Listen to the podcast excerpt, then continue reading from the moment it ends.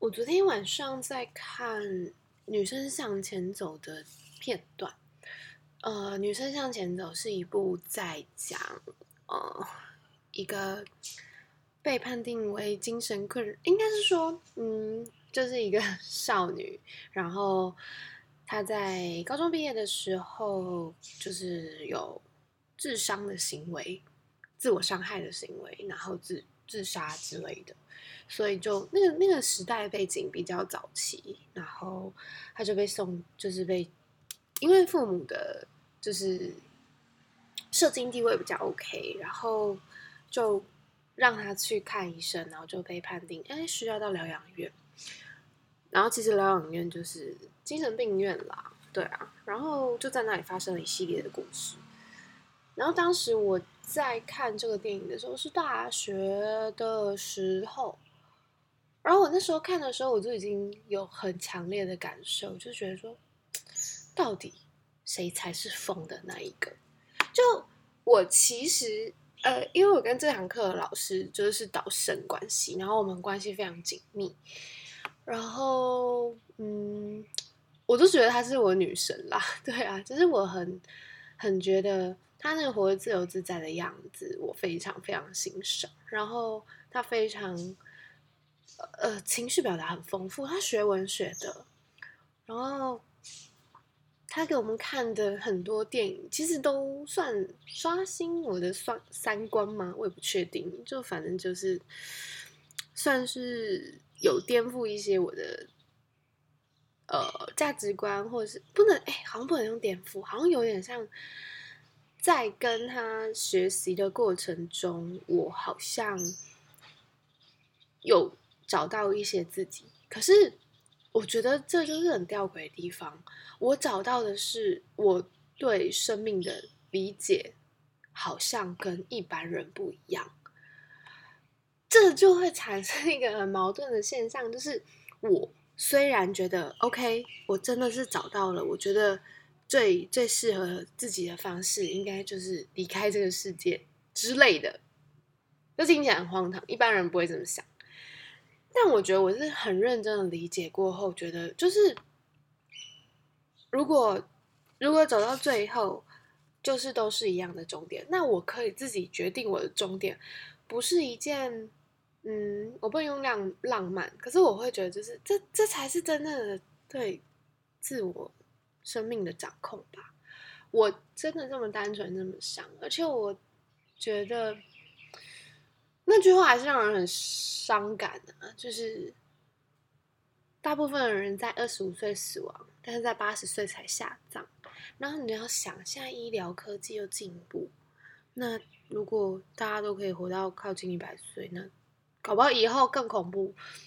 反正呃，不管，反正我觉得我现在有一个感觉是。我当然会继续，就是支持很多，就安乐死啊，然后自然疗法，然后或是，呃，就对，反正就是各种，就是我好像蛮支持，就是如果生理上的病痛是那种现阶段只能一直拖啊，然后让人很不舒服的那种治疗方式的话，我真心认为就是。如果治疗方式让自己更痛苦，那到底要不要忍受这个痛苦呢？我们都会说哦，要生病的人加油去面对这些治疗。可是如果不治疗比较快乐呢？或是 如果治疗会让他变得更痛苦的话，那这很奇怪啊！他不管那生病也是痛苦，治疗也是痛苦，那到底要他怎样？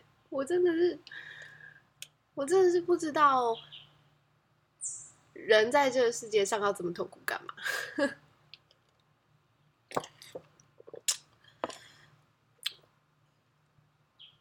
以前我是非常拒吃糖的人，拒绝吃糖。原因是因为我觉得，我就是没有喜欢那么甜，再加上我觉得摄取很多糖分会让我的思绪变缓慢。但我现在开始吃糖了，原因是因为它有点像是某一种嗯安慰剂的作用嘛，我也不知道怎么怎么讲它的那个讲它的那个效果。然后而且我觉得就是，我觉得吃营养品也有这种感觉，就像我现在撕开的这一包，我看一下这个营养品有哦，里面这有七颗。反正就是大概就是一些鱼油啊，然后维他命之类这种东西，我就觉得这些东西都没有不好，然后它确实多多少少也会真的让你可能比较防御力啊，比较不会感冒或什么之类的。可是我就觉得，因为我从小身体比较差吧，然后我。跟医院啊、诊所这些地方有点像到日常的状态。我常常呃在学校就是末日末夜的工作、读书、完成任务，很长很长一段时间之后，然后开始全身都开始有很多毛病或什么。我回家就是去看医生，就是好不容易回家了，就是开始去各式各样的。诊所啊，报道这样，这让我感觉到有点难过。嗯，因为我就觉得，天哪，我的人生就是一直在看医生。可是当我开始看精神科的时候，我甚至觉得，哦天哪，我以前那些生理上的看医生，跟 现在。的状态，我觉得我各方面都觉得哦，诶，我比较不出来哪个比较痛苦，或哪个比较不痛苦，哎，怎么这么，怎么这么，人生怎么这么 艰难？嗯，就就听起来就是哦，不会啊，你就是你就是有不舒服，你就去看医生啊，你就会好起来，OK。但我我有说我要好起来吗？因为我觉得，我我觉得虽然可能很多人看我会觉得我好像进入到一个生命的状态，可是我觉得我好像发现了真正的我的那种感觉。它有点黑暗，有点不符合常规，有点跟这个世界。合不来，但我觉得它很真实。可是有些人告诉我，活在这个世界上不需要这么真实，你要假一点，或是你不用真给每一个人看。然后我我其实一开始有点抵触，但这么长时间过去，我好像渐渐可以理解。为什么这个世界上的人都戴着一副假面具？应该是说，我们被教育成，我们必须要学会戴上一副假面具。我真的是非常喜欢，就是真实自在的面对每个人，但我才知道，哦不，你偶尔要，哦，好打喷嚏，等一下，就是。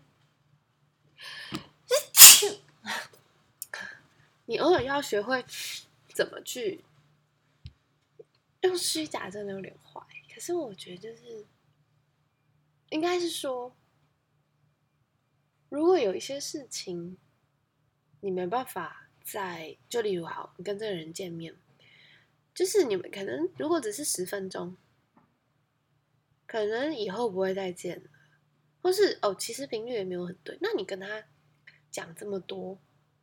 你的内心话，其实你自己会很耗能量，所以我觉得我们不是要呃学会去虚假面对别人，而是要学会提升。哎，我跟这个人可以讲多少，就是我们要有这个鉴别的能力，然后决定在哪里讲哪些话。我觉得智商对我来说最重要一件事情是。我把那些会吓到人，或者是会被一般人批评的那些话，带到那个地方去讲，就有点像，OK 啊，我还是坚不是坚持哦，是我还是这么觉得。我不知道我对不对，可是我就想把它跟另外一个人分享。那我在分享的时候，我需要的是另外一个人，他不会用对错的评价来赋予我说话的内容，或者是用呃世俗的价值观来判断我是不是。正常的，我怎么可以说这种话？不啦不啦不啦，就我觉得太太真实的人很辛苦的一个原因就是，你没有办法，你没有办法知道对方是不是。也是用同等的心境去看待你的的，就是你的思想这样。我不要求，哎呦喂，喝甜的就是有这种坏处，虽然就是好像可以让精神比较亢奋一点，但 我就觉得喝甜的很容易化痰呐。可是也有可能是因为呃昨天挺被子的关系吧，不知道。对啊，反正我也觉得我喜欢 podcast，喜欢广播这种形式。有一个可能，可能是因为我觉得我说的东西不会有人 可以直接的在第一个时间，在第一个 moment 就是 back to me，所以我就不用担心我被打断，或者是我被啊。我被拒绝，我被不认可，但这其实也有坏处啦。这可能就会让我养成习惯，就是我需要一直说话，或是我就会习惯要一直说话，然后要希望可以，就是我会习惯，就是我可以说很长时间。那但其实，在对话上并不是这样的。而且，如果你养成了你要说故事的习惯的时候，然后如果对方听不懂、暂时打断你的时候，哎，你瞬间就啊，你的叙事逻辑什么就不太一样。可是，我觉得能够一直说话是是需要练习的。我觉得这是我过去在大学的经验，就是在广播的训练上，让我习惯了我一直讲、一直讲、一直讲，所以。这也是当初我为什么会喜欢广播员，因为我觉得可以一直讲。那那我现在才知道说，哦，就是哦，但对啦，也有练，就是有训练成，就是我很可以，就是去呃访问别人这种概念吧，就是我可以一直提话题或者什么。但但我觉得就是，甚至我在智商间里面，我也觉得就是哦天哪，我好像可以。我好像可以一直讲，可是其实我在那个地方，我有时候也是会有点不自信，因为我觉得在那个场域里并不是我的主场。虽然就有点像我没有带任何的东西走的话，我会有一点觉得啊，我没有被补起来，我没有被我的心里的东西没有被。修复那种感，所以我也还在学习。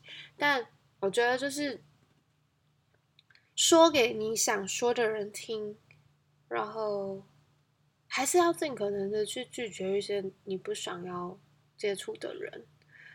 我现在深深的有这种感觉。然后其实，其实我们都。都很矛盾了，嗯，我觉得人就是很矛盾的东西。有时候你渴望靠近，但你又觉得你想要有一定的距离，所以我觉得很贪心啊。然后，所以要跟什么样的人相处，跟这个人相处可以说多少，可以说哪些话。如果真的都要这么麻烦、这么累的话，我觉得难怪就是会啊，我真的什么都不想讲了的那个状态会出现。然后，我真的觉得都没有，真的不是对错的问题啦，就是这就是为什么大家都会这么迷茫啊，因为就怀疑自己不是对的啊。可是对错真的那么重要吗？我就真的不觉得不对，我就应该说，我就觉得我们这很容易很容易就活在很多的框架里面，这真的会让人很痛苦。然后。很自由自在的人，就会在这个框架底下，就会显得有点奇怪。我有在想，是不是有可能，嗯，反制一些东西，然后，反正人活着就是一种抵抗，我觉得啦。抵抗生命带给你的好与不好，那我觉得好遇到好的事情也不一定就是欣然接受。诶，这件事情也是我渐渐才发现的，就是当我我就觉得很怪啊，我用很开心或者是很正向的态度去表达我的某些东西的时候，有些人他可能会不接受。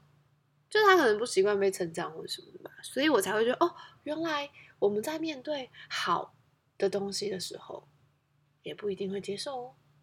所以，嗯，我觉得什么什么做自己、爱自己这些，听起来都很很像一种，啊。神秘的口号，你好像可以抓住这个，然后就觉得自己安心了。但我觉得没有那么简单啦，就是那安心感不会这么容易的，就因为几个字就来。但它可以作为一种暂时的谎言。暂时让你觉得好受一点的谎言，所以就这样。